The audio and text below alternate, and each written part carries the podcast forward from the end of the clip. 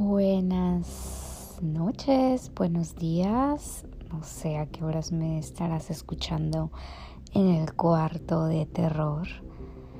Nuevamente, gracias por siempre, siempre, siempre esperarme y, y seguir pendiente de mis podcasts que se los agradezco bastante, ya que es sorprendente que a pesar que no subo muchos podcasts, hay muchas personas que los escuchan diariamente y eso me hace feliz, ya que sí hay personas que les interesa escuchar mis podcasts. Bueno, pero así empezamos el día de ahora con este podcast que me llamó bastante la atención hablar de este tema, ya que muchos de nosotros hemos visto películas hablando de estos personajes y en realidad sí existen, así que quédate conmigo para escuchar un poco de este tema y así empezamos.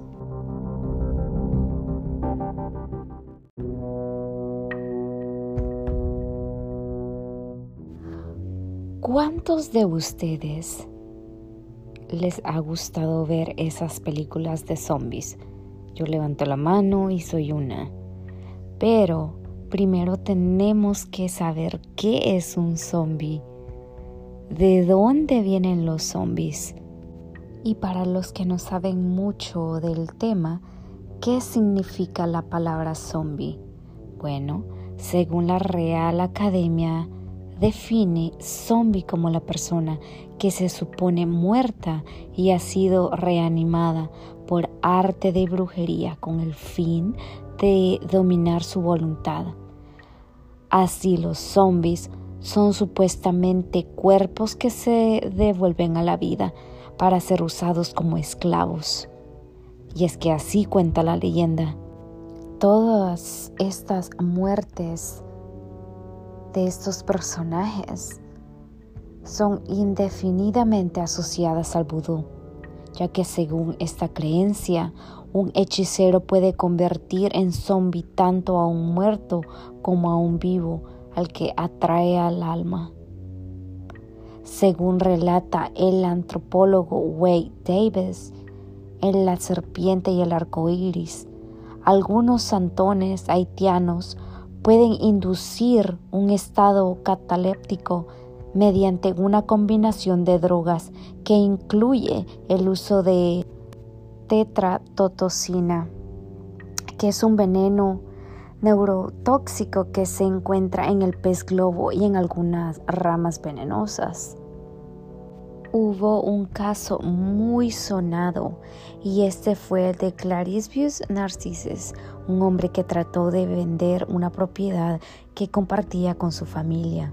Según las costumbres ancestrales de la población haitiana, no tenía ningún derecho a venderla, ya que dejaría sin trabajo a muchas personas y por ello fue juzgado y condenado a la zombificación. Tras ser desenterrado por un porok, es decir, un sacerdote vudú maligno, fue forzado a trabajar en una plantación como un automata, casi como un esclavo, bajo un régimen especial de comidas y duras condiciones. Así lo cuenta él mismo. Falleció el 3 de mayo de 1962 y dice que estuvo más de dos días sepultado. Después fueron a buscarlo y lo levantaron y salió de la tumba y él contestaba a todo lo que le preguntaban y cuando lo llamaban. El proceso de zombificación se realiza utilizando unos polvos obtenidos del pez globo como ya lo dije anteriormente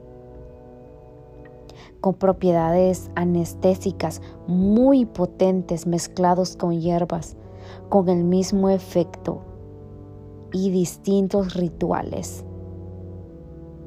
El brebaje provoca que la persona sea inducida en este estado cataléptico de muerte aparente la víctima es sepultada y en cuestión de días es desenterrada por el Borok, que la zombificó y condenada a trabajar en plantaciones. El caso de Francine Leus, una muerte viviente. Francine Leus fue una mujer sometida a zombificación que no llegó a recuperarse nunca. Según cuentan, era una mujer de carácter muy violento y a pesar de su juventud tenía una hija. Su madre, desesperada, recurrió a un sacerdote vudú para que la pacificara y el Borok se encaprichó de ella. Hay múltiples versiones acerca de lo que ocurrió con ella. Se cree que el Borok la zombificó y la convirtió en su esclava sexual. Tuvo hijos con él, pero todos nacieron muertos y al cabo del tiempo una misionera se hizo cargo de ella.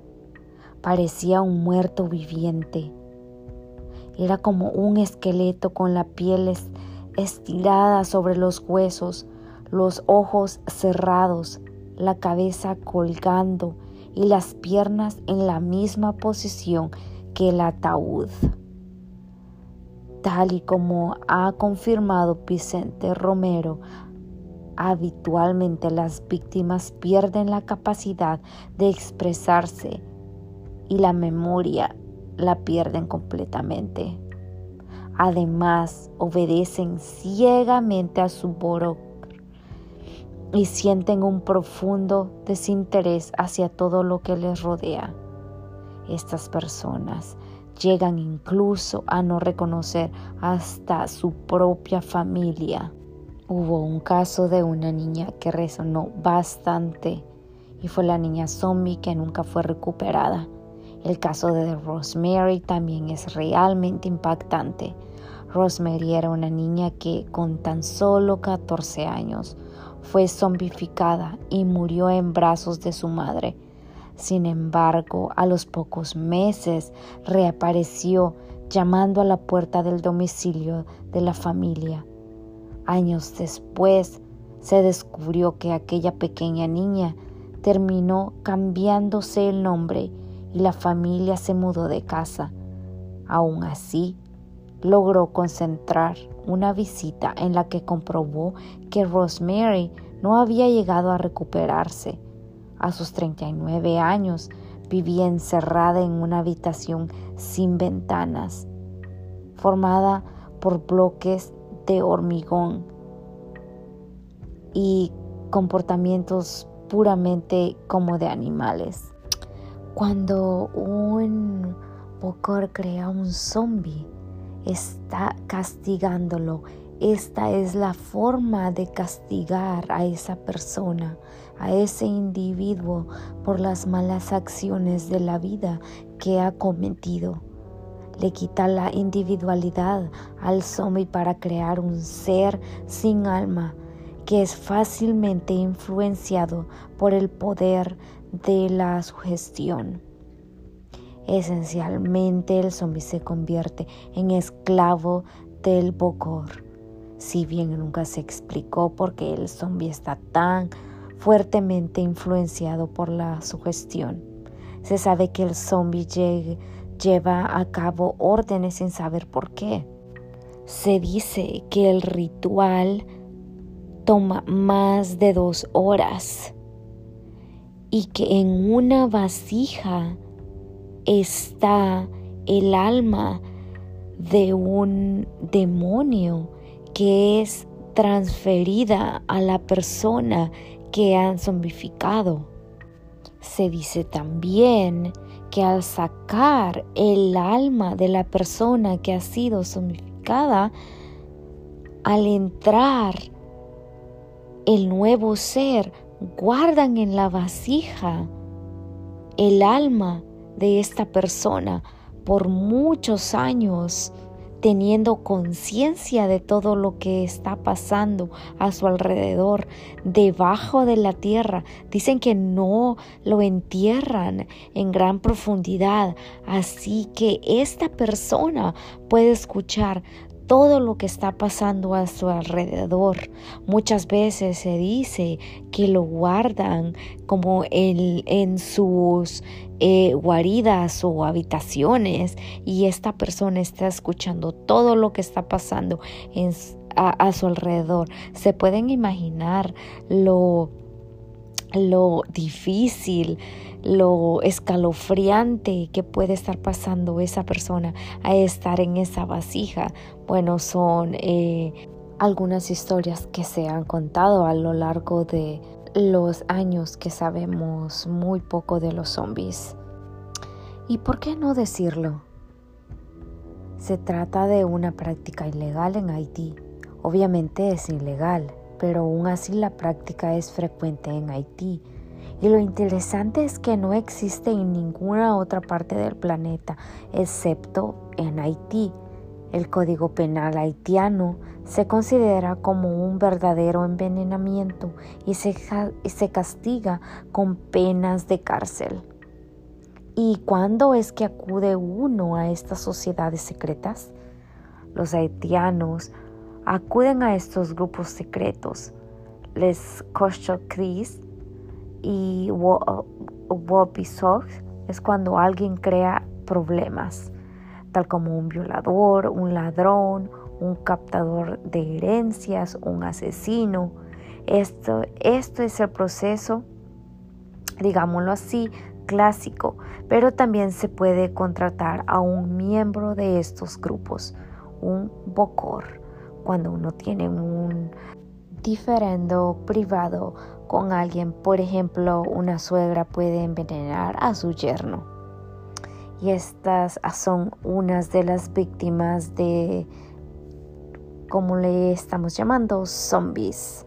Normalmente se enteran al ser convocados ante una suerte del tribunal o de sociedad secreta. En cambio, cuando se trata de un diferendo civil entre dos personas, nadie avisa a la víctima. Recuerdo que leí de este caso de, de esta mujer que envenenó a su yerno, un ginecólogo haitiano. Colocó un poderoso polvo blanco en la superficie de su escritorio le agregó una sustancia surticante y al rascarse su yerno se fue infectando. Casi se muere. Muchas de las víctimas dicen que suelen pasar cuatro a seis horas. Produce un estado de muerte aparente en la víctima. Desde el exterior la persona parece completamente muerta, pero en realidad respira muy ligeramente su temperatura baja, el corazón late muy lentamente, todos los signos de muerte parecen estar reunidos, mientras que en realidad la persona está consciente de todo lo que está pasando. Si se le abren los ojos, ve y sigue escuchando y entendiendo todo lo que pasa a su alrededor. Yo no sé ustedes, pero a mí me da escalofrío eh, saber que todas estas personas están vivas y están conscientes de todo lo que está pasando. Y si te preguntabas si, existen en realidad los zombies, pues sí, sí existen. Y en Haití hay muchos. Se dice que hasta estas, hasta este tiempo aún se practica este, esta clase de, de rituales. Como ya lo dije anteriormente, claramente todo esto es ilegal, pero aún así se practica en este, en este país. Se dice que los que llegan a escapar de este loco ritual rara, rara vez pueden de nuevo incluirse a la sociedad, ya que todas estas drogas que son administradas son muy fuertes y rara vez eh, salen del sistema de todas estas personas. Así que aquí les traje esta, bueno, no es historia, es algo real que pasa en este país. Espero les haya gustado y hayan disfrutado el podcast de ahora y como siempre muchas gracias por escucharme. Si les parece algún tema interesante ya saben que pueden escribirme en mi correo electrónico que se los dejaré por ahí y también mis redes sociales que en realidad casi no entro a ellas ya que sí he pasado un poco muy muy muy muy ocupada, no un poco bastante ocupada. Así que nos vemos en otro podcast y ya veremos de qué más podemos hablar y temas interesantes. De verdad que ese tema lo quería tocar hace mucho tiempo, pero eh, no, no encontraba mucha, mucha información. Siempre era de lo mismo. Pero espero les haya gustado y lo hayan disfrutado. Así que nos vemos otra vez. Espero que me escuchen de nuevo en el cuarto del terror. Y apaga las luces, cierra la puerta y concéntrate en el cuarto de terror.